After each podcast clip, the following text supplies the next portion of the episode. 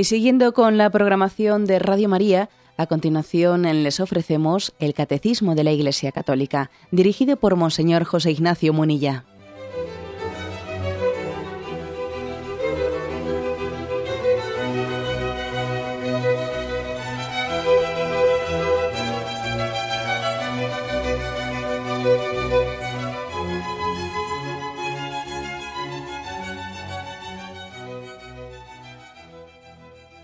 Un cordial saludo a todos los oyentes de Radio María. Un día más, con la gracia del Señor, proseguimos el comentario del Catecismo de nuestra Madre la Iglesia. Habíamos quedado en el punto 2368, dentro del apartado La fecundidad del matrimonio, en este contexto del sexto mandamiento que estamos explicando.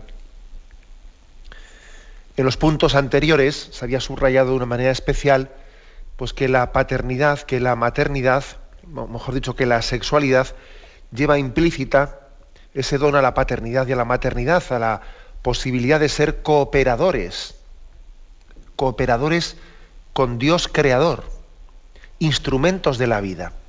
Quizás nos quedó únicamente por comentar dos textos bíblicos que apoyaban esto, es decir, la sexualidad conlleva una capacidad en el que el hombre es elevado a esa dignidad máxima de ser cooperador con el Dios creador, porque participa de la paternidad divina.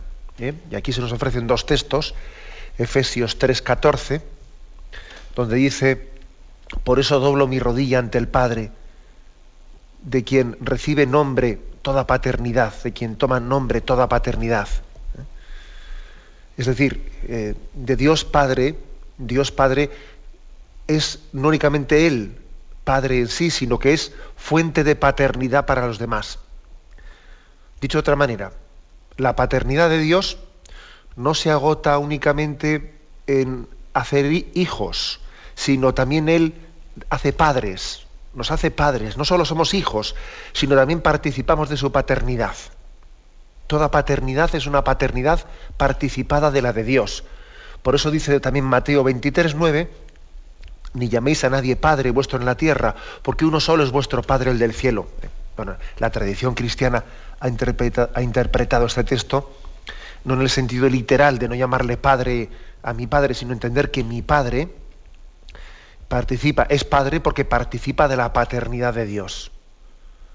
O sea, como he dicho antes, la paternidad de Dios no se agota únicamente eh, volcándose en sus hijos, haciendo y, colmando de amor a sus hijos, sino que también se, expresa generando padres. No solo genera hijos, también genera padres la paternidad de Dios. ¿eh? Bueno, ese es un poco eh, también el contexto en el que tenemos que entender cómo se entiende la sexualidad humana. Nos permite participar de la paternidad y la maternidad divinas. Qué grande es Dios que me introduce en un misterio en el que me, permite decir, ven, voy a servirme de ti también para pintar el mundo. Es como si nosotros fuésemos la mano de un niño que es sujetada por su profesor, por su maestro, o por su madre, o por su abuela, le sujeta la manita y con un pincel le, ayuda a pintar, ¿no? Algo así somos nosotros. Dios nos, nos, nos, mete, no únicamente nos pinta en su cuadro, sino quiere que seamos pintores de su cuadro, que es mucho más la paternidad y la maternidad, la sexualidad es como participar, no solo, no somos, solo somos objeto, ¿no? objeto de la acción creadora de Dios, también somos sujeto de su acción creadora. Es impresionante. Él me coge la manita y me dice, ven, pinta conmigo, pinta conmigo este cuadro. Yo, autor de la vida, quiero que también tú lo seas conmigo. Es verdad que no somos autores de la vida al margen de Dios, ¿no? Pero sí, agarraos eh, con la mano sujeta por la suya, como cuando nos enseñaban a escribir y nos decían, oye, suelta la mano, que la tienes muy tensa, que, así salen borrones. Tú déjate llevar la mano por, por quien te la sujeta. Y así nos enseñaban a escribir. Bueno, algo así, ¿no? Nosotros no somos solo somos sujetos, también somos, perdón, no solo somos objetos, somos sujetos. También Dios nos utiliza como parte de su pincel para, eh, para pintar, ¿no? Para, para crear y recrear el mundo. Bueno, pues ese es el sentido de la, de la sexualidad, abierta a esa vocación de ser cooperador en la creación, instrumento de la vida. El punto siguiente, el 2368, dice así. Un aspecto particular de esta responsabilidad, se refiere a responsabilidad de la transmisión de la vida, se refiere a la regulación de la natalidad. Por razones justificadas, los esposos pueden querer espaciar los nacimientos de sus hijos. En este caso deben cerciorarse de que su deseo no nace del egoísmo, sino que es conforme a la justa generosidad de una paternidad responsable. Por otra parte, ordenarán su, comportamiento según los criterios objetivos de la moralidad. Bueno, pues vamos a, comentar esto que es muy, muy importante y vamos desgranando este punto. Habla, por lo tanto, de la, en este caso concreto, somos instrumentos de Dios, somos instrumentos cooperadores suyos para la transmisión de la vida, creced, multiplicaos. Dios también quiere servirse de nosotros como instrumentos generosos en la transmisión de la vida. Ahora, ahora bien, sin embargo, Dios quiere que seamos instrumentos, mm, instrumentos pues con mm, inteligentes, con un discernimiento de voluntad y de razón. Y aquí se habla de la regulación de la natalidad. Dios quiere que cooperemos con Él pues no como coopera un árbol o una piedra, ¿eh? que no cooperan sin libertad, ¿no? No, nosotros cooperamos a través de un discernimiento que supone el ejercicio de la recta razón y la, y la voluntad generosa para, pues para discernir por qué caminos concretos tenemos que cooperar con Dios. A esto se llama la regulación de la natalidad, que es una decisión responsable, responsable de, en la que el hombre y la mujer, el esposo y la esposa, tienen que discernir, es uno de los discernimientos más importantes que, tenemos que tomar en esta vida, tenemos que, tienen que discernir de qué manera eh, y, con qué, digamos, eh, con qué especificidades concretas se, ofrecen a Dios, se abren a Dios como colaboradores suyos ¿no? en la transmisión de la vida. Esto se llama paternidad responsable. ¿Qué ocurre? Pues que, bueno, que que muchas veces esto se ha entendido mal. Muchas personas han entendido qué es paternidad responsable. Pues tener los hijos que te parezca que te parezca oportuno, o tener los hijos que quieras, o tener los hijos que a ti te guste tener. Esto es, al final la palabra paternidad responsable con el tiempo ha pasado a significar, que me lo habéis escuchado en alguna ocasión, lo digo un poco como un término provocativo para llevarnos un poco a pensar, ¿no? Al final paternidad responsable pasa a significar paternidad confortable, lo que me apetezca. ¿Qué hijos, eh, ¿Qué hijos quieres tener? No, pues hombre, pues los que quiera. Es que a mí no me gustan mucho los niños. A mí sí me gustan. A mí no, a mí no me gustaría tener. Bueno, yo ya veré. Y al final parece que es una cuestión de gustos. ¿Os fijáis? O sea, es, curioso, ¿no? Eh, el hecho de que, de que Dios quiera también que el hombre participe con su libertad en ese discernimiento de la paternidad responsable, nosotros fácilmente hacemos mal uso de la libertad. Y, utilizamos la libertad casi confundiéndola pues, con mi gusto personal, con mi egoísmo, con mi tendencia facilona. es tan fácil, ¿no? Es tan fácil manipular la libertad. Es tan fácil confundir la libertad con lo que me apetece. Tan fácil eso. Lo hacemos con tanta frecuencia. Pues bien, este es un caso bien concreto, ¿eh? bien concreto en el que tenemos que entender que la humana evite, que la doctrina católica ha hablado siempre de una paternidad responsable. Es decir, que no es más santo, no es más santo el que más hijos tiene. No, eso no es verdad. Es verdad que la, que la paternidad, que la, la paternidad numerosa, porque la familia numerosa, pues siempre ha sido un signo de, apertura y confianza y abandono en las manos de Dios, pero, mm, pero no de una manera, digamos, literal, milimétrica, ¿no? Puede ocurrir que alguien pues eh, tenga una cantidad eh, pues, de hijos muy grande y no lo haga responsablemente y los, malatienda y los deje abandonados y, como, como, de hecho ocurre por ejemplo en algunas tribus en algunas tribus indígenas del Amazonas ¿eh? pues que igual tienen un tipo de paternidad y maternidad grandísima, pero vamos, a una paternidad una maternidad que lejos de ser virtuosa, de virtuosa no tiene nada. Los hijos según nacen son abandonados, al final las tribus cogen los niños, eh, los niños que pueden coger con ellos cuando les atacan otras tribus y los demás los dejan abandonados. Bien, es decir, no es más santo el que eh, tenga numéricamente más hijos. No, eso nunca lo ha dicho la Iglesia. Eso no lo dice la doctrina cristiana. Aunque es verdad que la familia numerosa, especialmente hoy en día, especialmente hoy en día y en nuestro contexto occidental, pues es uno de los signos más grandes de, una confianza en Dios. Pero bueno, ya me entendéis por dónde voy. ¿eh? Lo que está claro es que la doctrina cristiana invita a los padres a ejercer una paternidad responsable, que quiere decir que con una conciencia recta, o sea, recta significa que busque la verdad, que busque la voluntad de Dios, ¿no? Señor, yo quiero lo que tú quieras, quiero discernir cuál es tu plan para mí. ¿Qué, has pensado tú para mí? ¿no? Con una conciencia recta, busca el número, discierne el número de sus hijos, o también los momentos, los momentos mm, pues, eh, apropiados, ¿no? Para buscarlos especialmente. Con una conciencia recta, busca el número de esos hijos, quedando siempre abiertos a los planes de Dios. Esto es importante. Uno discierne la voluntad de Dios. Ahora, claro, no está totalmente seguro de ello. Uno siempre a Dios le pregunta, Señor, ¿qué, quieres de mí? ¿qué, hijos has pensado darme, darme, en mi vida? ¿no? Etcétera. Claro, pero la última palabra siempre la tiene Dios, porque yo le pregunto y, con mi razón, discerniendo las circunstancias en las que me encuentro, intento también, pues, eh, buscar respuesta a esa pregunta que le estoy dirigiendo a Dios. Dios no me va, no me va a hablar pues con una revelación eh, particular, no, Dios me va a hablar a través de un sano, de un recto discernimiento, habida cuenta de las circunstancias que me rodean.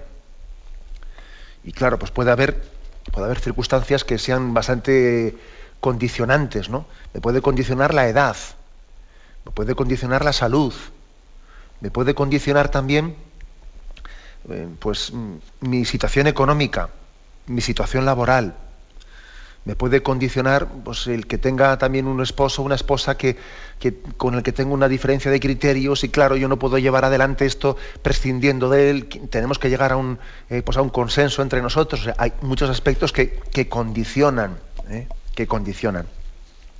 Pero fijaros bien, digo que condicionan, ¿eh? es verdad, mi salud, mi edad, mi, mi, situación económica, la, conjunción con mi pareja, todo esto condiciona, pero no determina, fijaros bien, no determina, porque Dios siempre puede decir una última palabra. El hombre propone en la paternidad responsable, pero Dios dispone. Esto me parece muy importante subrayarlo. El hombre propone, pero Dios dispone.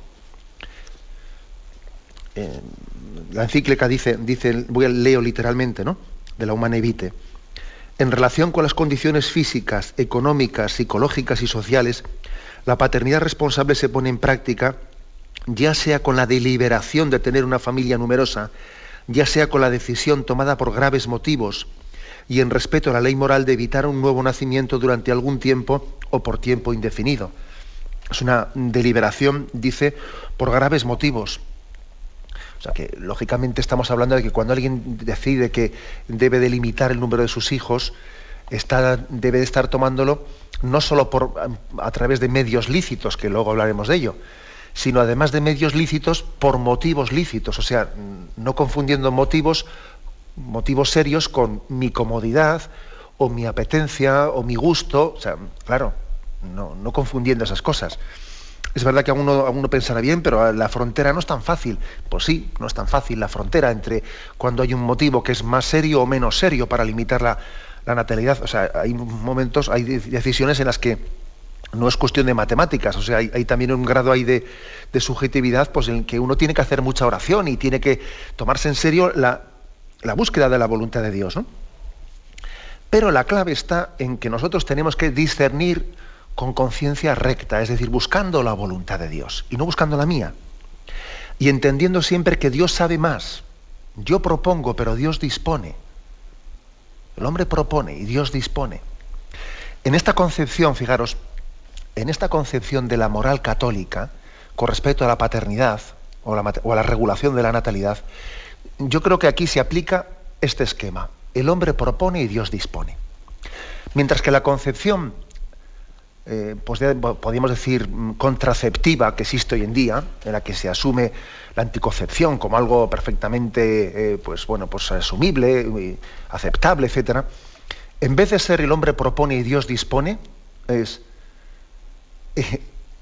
el hombre propone, Dios dispone, pero el hombre se antepone, es decir, se antepone a lo que Dios disponga, porque en el fondo el hombre acaba recurriendo a, una, a unos métodos artificiales de la, regulación de la natalidad que en el fondo se anteponen a lo que Dios disponga. ¿Eh? Nosotros entendemos que la paternidad responsable es el hombre propone y Dios dispone. Y Dios puede disponer lo que nosotros hemos discernido o no, ¿eh? o no. Por eso a mí me gusta subrayar mucho que en nuestra concepción cristiana, en el fondo, no debería de existir el término hijo deseado o no deseado. Oiga, mire usted, ese término yo creo que sobra en el diccionario del cristiano. Porque tras estos términos se esconde una mentalidad en la que la procreación se reduce a un objeto de deseo. Yo deseo, deseaba este hijo o no deseaba este hijo, olvidando que de lo que se trata es de que la fecundidad es un don recibido de Dios, después de un discernimiento responsable, pero en el que Dios tiene la última palabra, no la tengo yo, la tiene Dios. Con lo cual no hay hijo deseado o no deseado, porque yo deseo lo que Dios quiera, yo deseo la voluntad de Dios. Yo a Dios le, he podido proponer una cosa, pero Dios dispone. Entonces, yo me quito de mi, de mi mente y de mi vocabulario hijo no deseado, pero si yo deseo buscar la voluntad de Dios, y si Dios me ha dado, me ha dado un, pues, pues un, hijo, aunque yo no lo buscase, es hijo deseado por mí también. Un cristiano podrá decir que un hijo fue buscado o no buscado, pero no deseado o no deseado, que son dos cosas distintas. Este hijo lo busqué o no lo busqué. Bien, eso es una cosa. Pero si Dios me lo dio, yo también lo deseo, porque yo deseo lo que Dios quiera. Esto es una distinción muy importante, ¿no? Eh, el hombre propone y Dios dispone, insisto mucho en esto. ¿eh? Y además, el, el don de la vida puede venir por sorpresa, pero cuando viene por sorpresa, todavía es un reto para el amor, es un reto para el amor. Entonces, es que esto es importantísimo subrayarlo, ¿no? Porque la fecundidad, dijimos el, en el programa anterior, es un don, no es un producto, no es un derecho o, que yo busco o, o rechazo, que no que es un don de Dios, que sí, que, hay, que tiene que ser discernido, que yo tengo que participar con mi razón y con mi, voluntad, pero siempre dejándole a Dios el último, la última palabra. ¿eh? También me habéis escuchado muchas veces en este programa poner el ejemplo del cheque, ¿eh? el ejemplo del cheque, y es que es muy gráfico. Yo eso lo, vamos, eso lo aplico yo a muchas cosas, lo aplico al discernimiento vocacional, al discernimiento vocacional de otras muchas cosas, ¿no? Entonces, bueno, una manera es que uno rellena un cheque, pone la cantidad, pone la fecha, pone el lugar, tal, tal, y entonces va, va donde Dios y le dice, ¿me firmas el cheque? Y a, Dios solamente tiene que firmar o no firmar.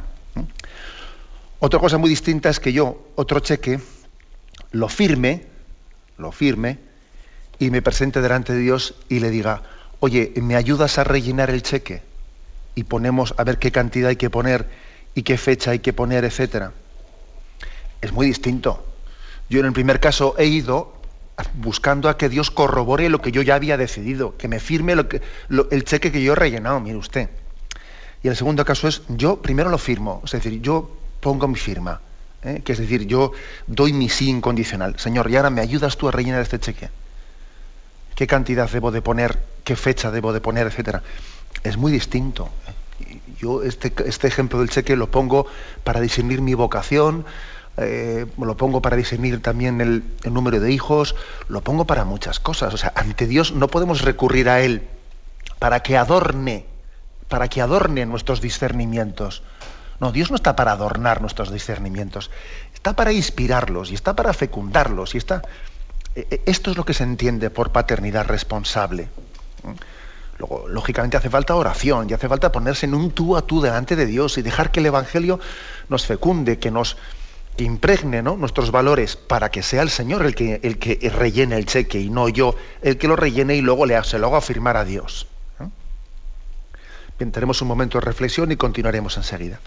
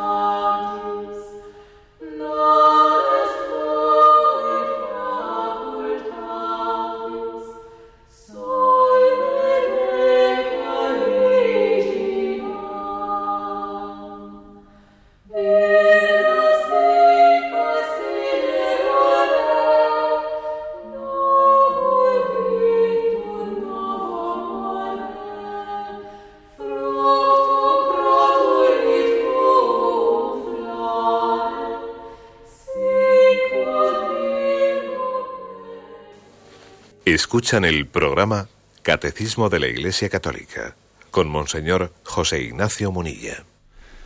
Continuamos con la explicación del punto 2368. En él se habla de la regulación de la natalidad, de la paternidad responsable, que debe ser un discernimiento que no nazca del egoísmo. Y esta es la clave. ¿eh? Permitidme también un comentario a este respecto. ¿Cuántas veces se habla del tema del número de hijos de una manera, de esta decisión ¿eh? sobre, la, eh, sobre la paternidad responsable, con unos, eh, con unos conceptos totalmente superficiales, ¿no?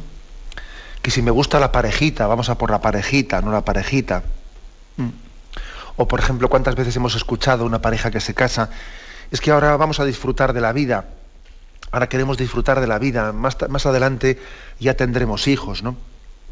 Es una expresión que yo escucho muchas veces en las parejas que, que, que he casado, ¿no?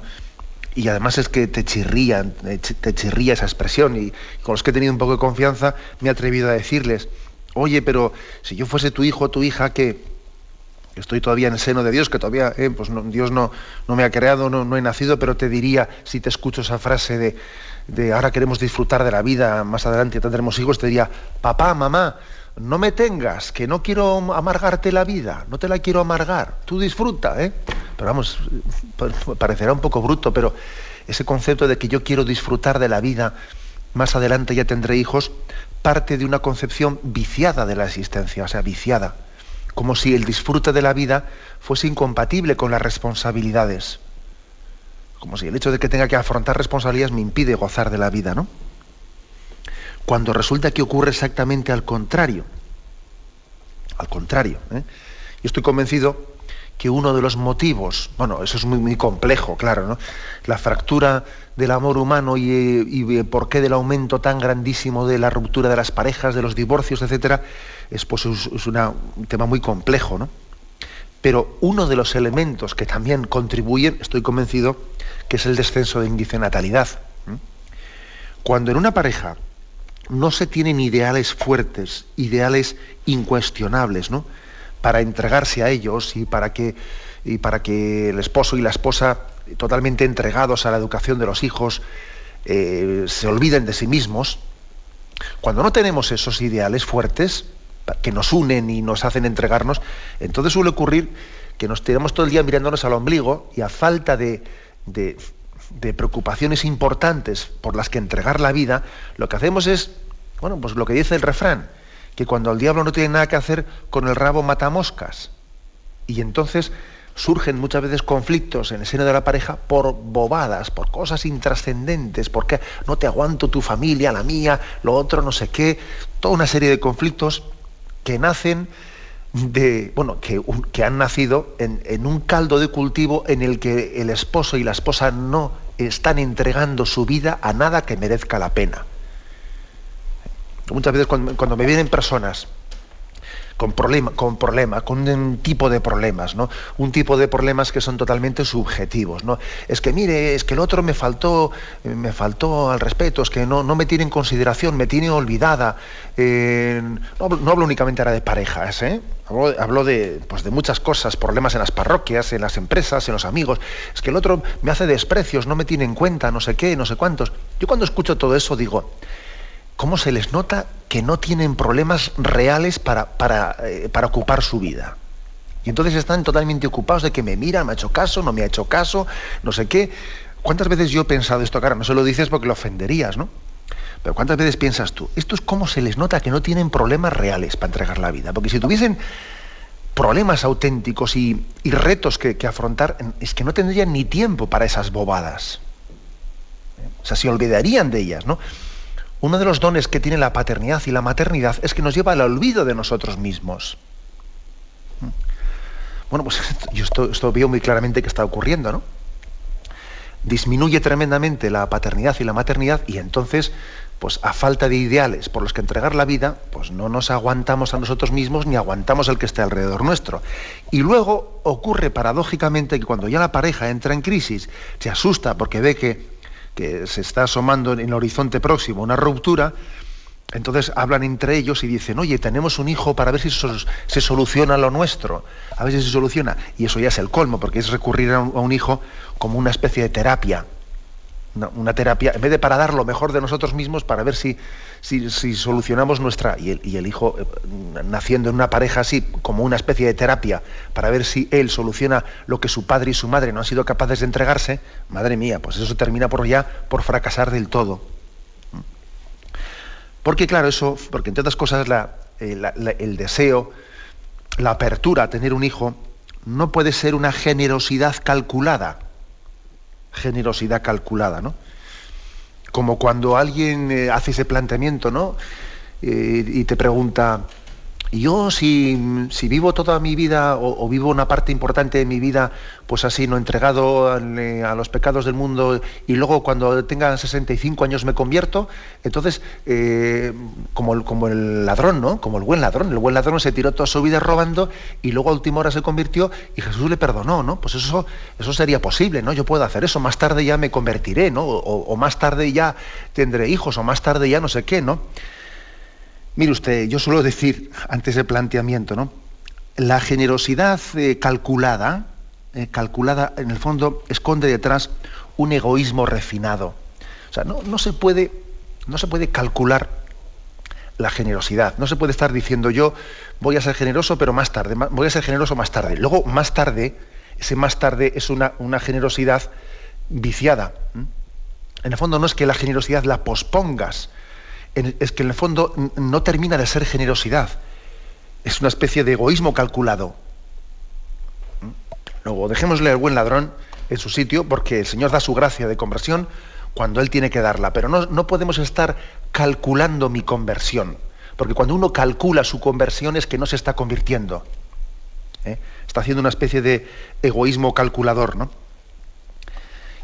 Entonces, bueno, eh, me he ido un poco por las ramas, pero quería decir con esto que, es muy importante que una pareja no caiga, eh, una pareja, un matrimonio que se casa, no caiga en esa, en, esa concepción de, mm, bueno, pues voy a disfrutar de la vida, más adelante ya tendremos hijos, cuando, cuando ya nuestro planteamiento de vida pues ya tenga otro, otro horizonte, otro tal, otro cual, ¿no? Detrás de esa, de esa mentalidad, ¿no? Antinatalista, antinatalista, en el fondo hay una concepción en la que no somos conscientes de cuál es nuestra vocación, o sea, no nos damos cuenta de que en el fondo no nos poseemos a nosotros mismos, que somos partes de un plan de Dios, o sea, que estamos integrados en un plan de Dios, eh, que participamos de su, de su paternidad y de su maternidad, que Dios nos ha elegido como instrumentos para transmitir el don de la vida y para transmitir el don del amor al mundo. O sea, claro, es que no somos conscientes, de, es que es como, es como cuando se dice ¿no? que no sabemos para quién vendimiamos, es que, es que no lo sabemos. ¿no? Por eso es tan importante que bebamos de las fuentes del amor de Dios, para que también eh, pues, eh, la sexualidad, el, propio matrimonio lo entendamos eh, como, como nacido de esa fuente del amor de Dios. Bien, tenemos un momento de reflexión y continuaremos enseguida.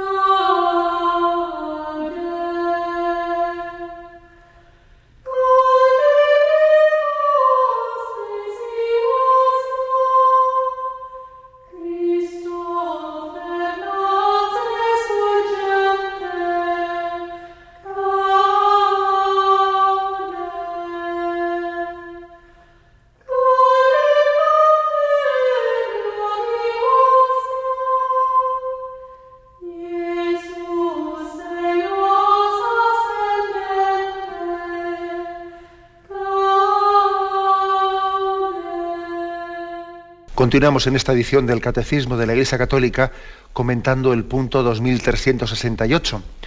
punto que habla sobre la regulación de la natalidad, sobre la paternidad responsable.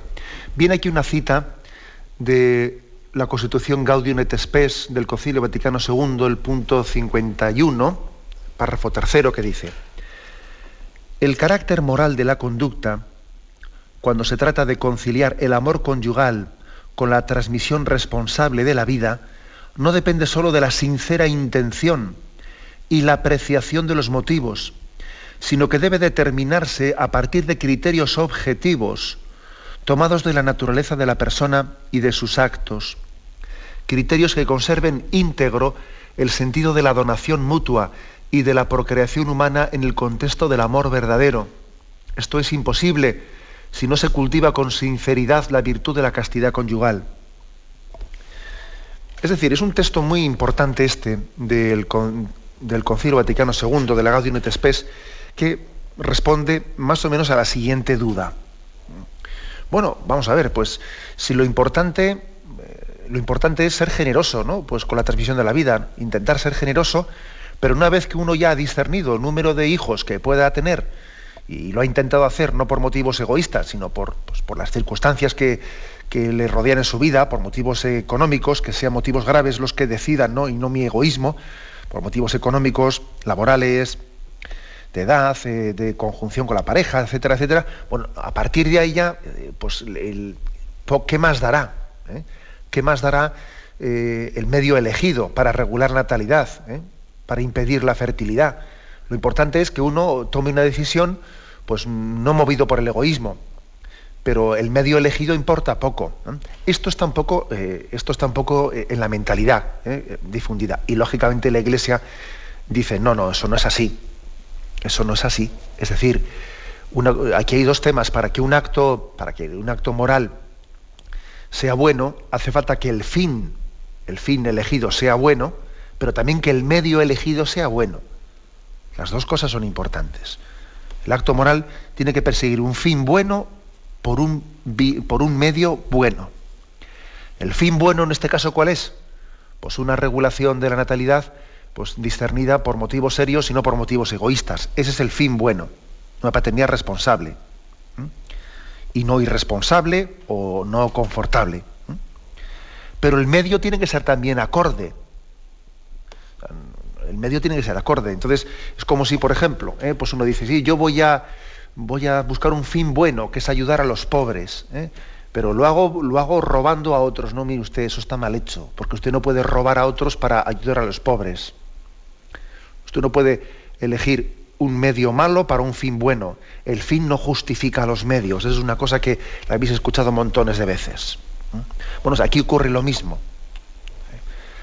Existe, por lo tanto, un respeto, un respeto al lenguaje de la naturaleza, ¿eh? a los criterios objetivos que dice aquí el Concilio Vaticano II, los criterios objetivos que están inscritos en la naturaleza y que deben de conservar, dice, íntegro el sentido de la donación.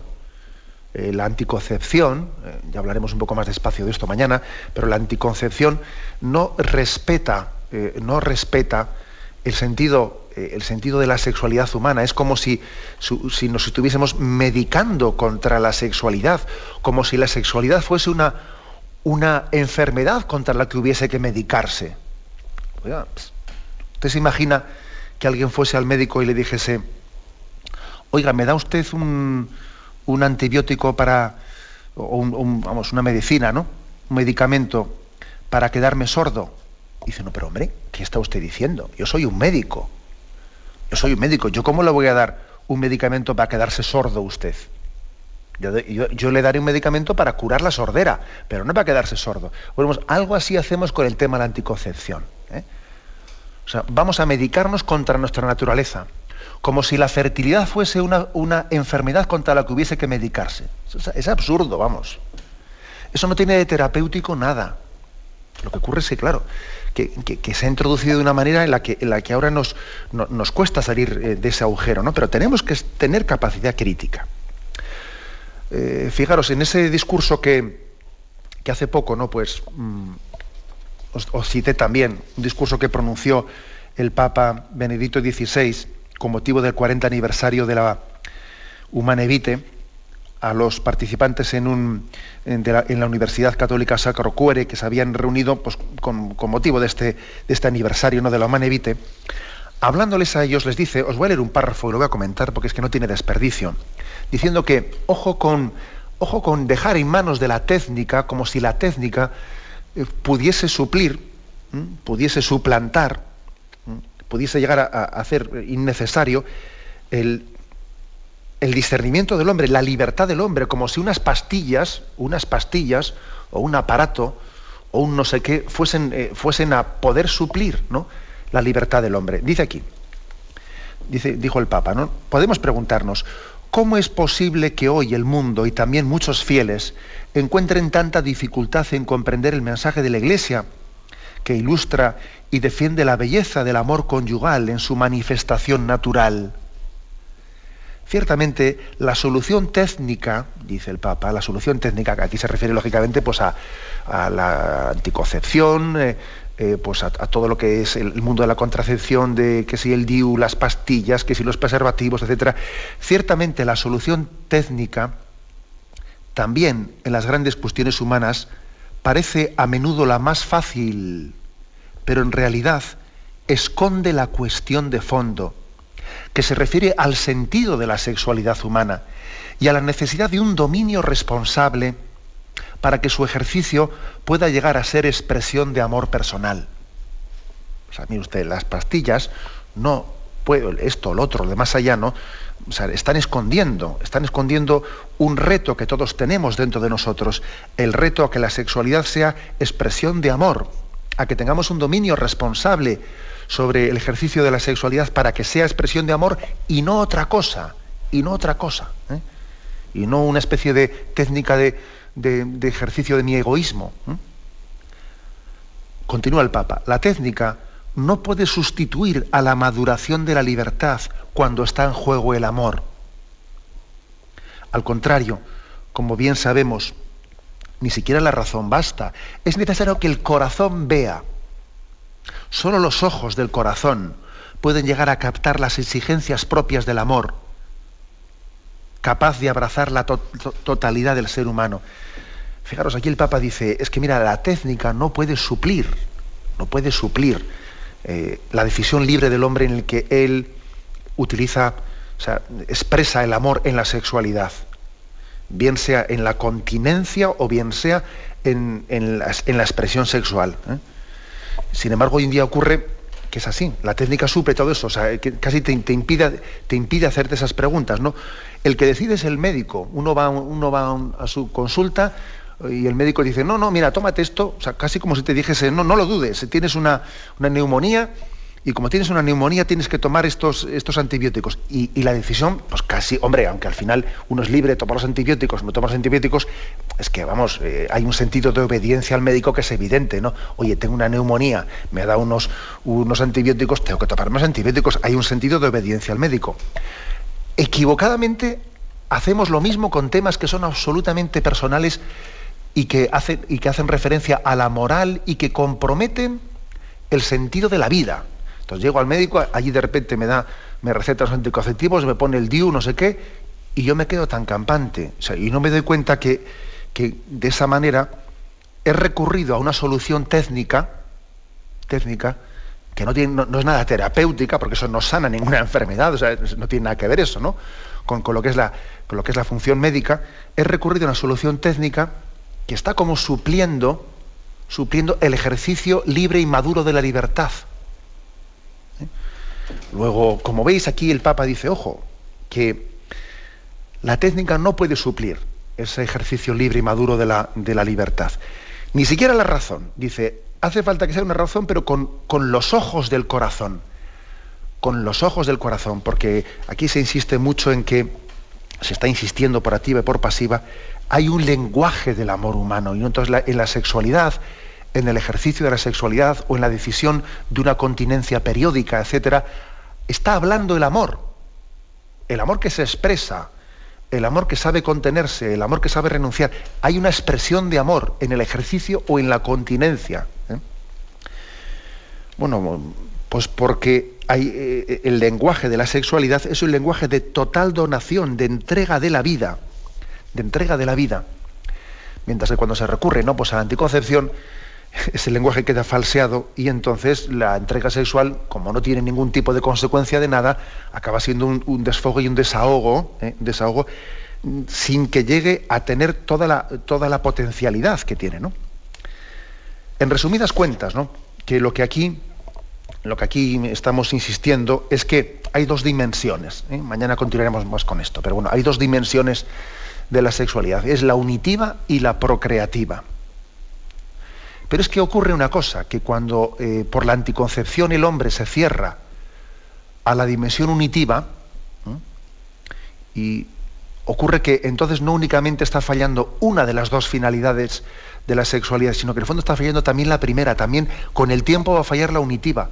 En principio parece que no hay problema en que uno recurra a la anticoncepción y, cerrado a la dimensión eh, procreativa, cerrado a los hijos que Dios pueda darle, parece, aparentemente, que no hay problema en que eh, esa sexualidad que tiene, por lo menos sí que cumpla la primera de las finalidades, que es la unitiva, la de la expresión del amor. Pero en poco tiempo en poco tiempo eso también va a dejar de ser verdad, o, inmediatamente, vamos, ¿eh? va a dejar de ser verdad, porque es que entonces cuando, un, cuando la sexualidad deja de tener la significación de la entrega total de la vida, todo, todo yo, toda mi vida, todo mi ser, se entrega a ti, abierto a las consecuencias que de este acto puedan derivarse, al final la sexualidad no solamente pierde la dimensión procreativa, es que acaba perdiendo también la dimensión unitiva hay un lenguaje del amor humano que no se puede suplir por la técnica, ¿eh? para entendernos. Bueno, pues como veis es un tema este apasionante y todavía nos quedan unos puntos para concluirlo, ¿eh? pero hoy lo dejamos aquí y damos paso a la intervención de los oyentes. Podéis llamar para formular vuestras preguntas al teléfono 917-107-700. 917-107-700.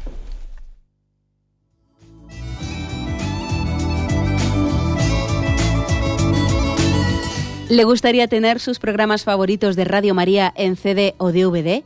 Ahora es posible.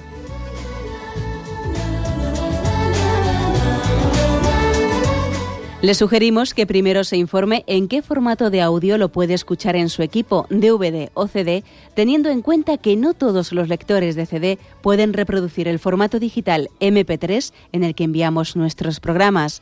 Y luego, si quiere en su casa esos programas que tanto le gustan, solo tiene que escribir una carta a Radio María, Paseo Lanceros 2, primera planta 28024, Madrid, indicando si lo quiere en CD o DVD y cuántos programas. También le rogamos que escriba su nombre, dirección y no se olvide de facilitarnos un teléfono de contacto para cualquier duda que nos surja.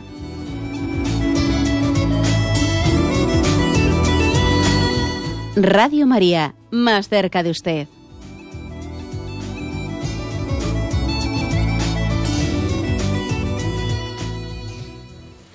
Escuchan el programa Catecismo de la Iglesia Católica con Monseñor José Ignacio Muní.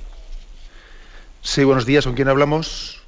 ¿Qué hay para mí? Sí, adelante, le escuchamos. ¿Qué hay? Buenos días, mire. Buenos días. Sí, era un poco reafirmar, porque he oído el programa ya al final, pero reafirmar un poco eso. Yo, pues, me uní a una persona sin fuera de un poco de la voluntad de Dios en principio y sí realmente claro a lo primero pues ese calor todo lo bonito que uno idealiza pero sí realmente te va vaciando y ves como de alguna manera vas perdiendo la vida para nada no cuando pones medios anticonceptivos y pasa el tiempo y te estás muriendo te estás muriendo y, y de lo termina perdiéndose la relación porque hay algo que no que no va a andar un camino propio, ¿no? Que es el que Dios alimenta, ¿no? Como puede ser una nueva vida, ¿no? Aunque después pues ha sido un regalo del Señor el que nos regalara una hija y y así pues realmente pues la voluntad de Dios, ¿no? Y en fin, reafirmar un poco el vacío de cuando ponemos cortapisas a, al amor de Dios que no, no crezca por sí solo, el no dejarnos llevar, pues claro, con muchos miedos, uno arrastra también sus pues eso, sus miedos, sus complejos, sus historias. En fin, un poco reafirmar eso que usted decía. Gracias, buenos días. Bien, gracias por su testimonio. Yo quiero hacer notar una cosa, ¿no? Con la intervención del oyente, que hay que tener sensibilidad para poder observar esto en la propia vida. O sea, el oyente ha hecho esta lectura de su vida y claro, estoy convencido que podríamos igual preguntarle a una persona que esté viviendo la sexualidad de una manera desordenada, según la doctrina católica, ¿no? Y, dice, y, él no percibe eso. Diría, uy, no, ¿yo por qué? ¿Yo por qué? Yo estoy teniendo unas relaciones sexuales, cerrado la vida y yo no tengo ningún problema. Es decir, que es que estamos hablando de unos valores morales que requieren sensibilidad para poder ser percibidos.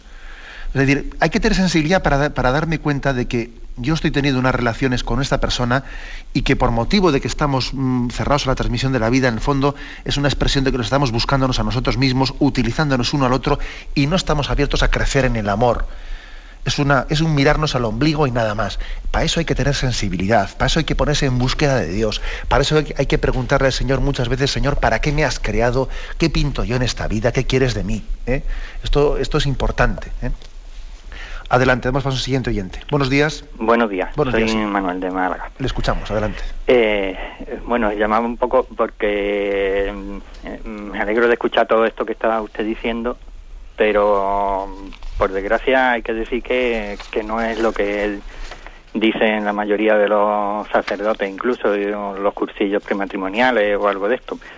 Porque, bueno, yo llevo 16 años casado, pero ya entonces lo primero que, que, nos dijo un sacerdote con el día antes de casarnos era que bueno que nosotros podíamos recurrir a las pastillas y, y todo esto entonces mm, claro mm, eso choca con lo que es la doctrina oficial de la Iglesia pero es que mm, hay muy pocos sacerdotes fuera de los Dei y poco más mm, que digan que vamos no es que yo sea de Opus Dei ni tengo nada contra ellos ni nada pero la realidad es que no no hay prácticamente nadie que hable de esto como usted lo está hablando pues le agradezco mucho su llamada y usted pone el dedo en la llaga en un punto importante, que es que estoy convencido que uno de los problemas, mm, una de las causas por las que no se vive esta doctrina sobre la moralidad de la, de la, sexualidad mm, no se vive mejor en el seno de la Iglesia es por nuestra culpa, ¿eh? por la culpa de muchos mm, sacerdotes, de muchos pastores, que no predicamos con toda la fuerza e incluso cometemos gravísimas infidelidades. Cometemos gravísimas infidelidades mezclando nuestras ideologías personales y anteponiéndolas a la doctrina y a la fe de la Iglesia. Y la verdad es que es una responsabilidad tremenda, ¿eh?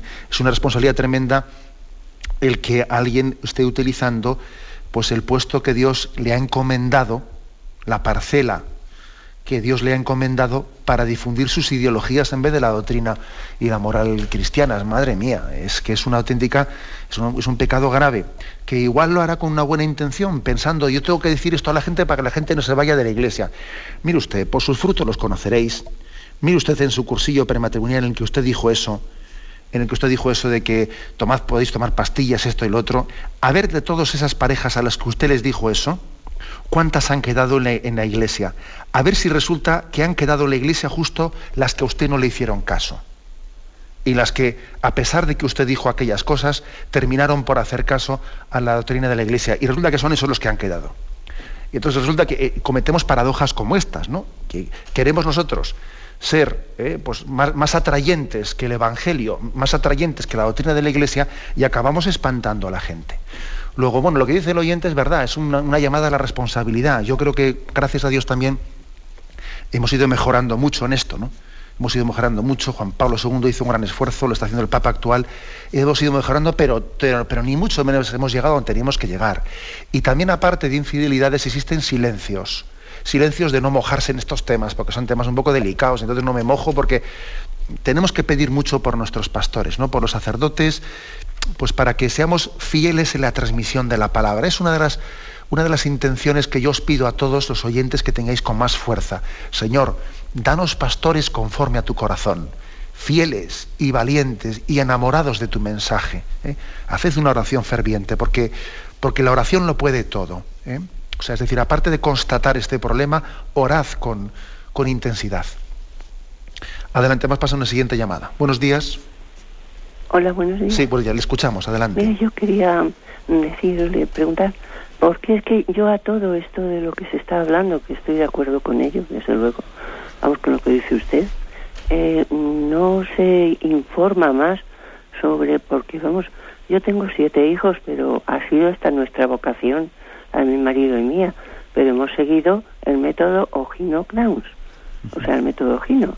Y entonces, pues efectivamente, cada vez que consideramos que el niño anterior ya estaba en condiciones de, de, valerse un poquito más, que no había estar con sus biberones todas las noches, pues de alguna manera hemos mm, desde el principio usado este método, hemos mm, vivido castamente, pero hoy yo no oigo que se informe a la gente sobre estos métodos que están permitidos por la Santa Iglesia. Pues usted nos hace una pregunta que en el fondo está adelantando lo que vamos a tratar en el próximo día. Eh, el próximo día vamos a, vamos a hablar sobre los métodos naturales de la regulación de la natalidad. ¿no? Usted ha hablado del método Gino, que es, bueno, pues que es muy antiguo y está bastante superado. ¿eh? Existen hoy en día métodos modernos, mm, métodos, digamos, más de autoobservación de la fertilidad, mucho más exactos que lo que era el método Gino, ¿eh? porque el método Gino suponía una eh, una regularidad grande en el ciclo, el ciclo menstrual femenino, mientras que hay métodos más eh, que tienen la capacidad de una observación también de los de las de las disfunciones que exista dentro de, ese ciclo femenino, ¿no? Pero bien, a usted le fue bien y bendito sea Dios. Pero también es bueno que hablemos de esto. Lo hablaremos si Dios quiere, ¿no? En el próximo programa. Pero pero sí, usted vuelve a poner el dedo en la llaga. ¿Y de esto quién tiene que hablar? Pues mí usted, esto es evidente que tenemos que hablar nosotros eh, y, yo creo que en, todas las diócesis prácticamente existe lo que se llama un centro de orientación familiar, ¿no? los centros de orientación familiar dentro de los cuales se enseñan estos métodos naturales de la regulación de natalidad, que tienen que ser mucho más difundidos y que tenemos que salir de esa especie de catacumbas, pues para no vivir de una manera vergonzosa, sino todo lo contrario, gozosa y explicarle al mundo esta verdad moral. ¿Eh? Estamos pasando última llamada. Buenos días, ¿con quién hablamos? Sí, buenos días. Mire, le llamo de Vizcaya. Adelante. Quería hacer una consulta que no tiene nada que ver con la charla de hoy, pero que llevo varios días intentándolo. Muy bien, adelante. Eh, ¿Qué opina de las obras de María Valtorta? Eh, son, ¿Están recomendadas por la Iglesia? ¿Son, son de inspiración? Me gustaría que me, diera una respuesta breve. Gracias. Pues mire usted, eh, la verdad es que me pilla usted un poco ahí sin, sin la debida preparación para darle esa respuesta. Yo las tengo, mm, son muy amplias, no las he leído, pero lo, importante, aunque tengan, aunque tengan un margen de revelaciones eh, particulares, si no me equivoco, creo que tienen el nil ostat de la Iglesia. El nil ostat que quiere decir que por lo menos la Iglesia entiende que no hay, no hay nada contrario a la fe de la Iglesia en esas revelaciones particulares. Otra cosa distinta es que la Iglesia las eh, recomiende o las difunda. Bueno, es otro tema, ¿no? Pero el nil ostat es lo más importante. El nil ostat es pues bueno, que la Iglesia después de leer esas revelaciones particulares eh, entiende que en ellas no hay nada contrario eh, al depósito de la fe. Me despido con la bendición de Dios Todopoderoso, Padre, Hijo y Espíritu Santo. Alabado sea Jesucristo.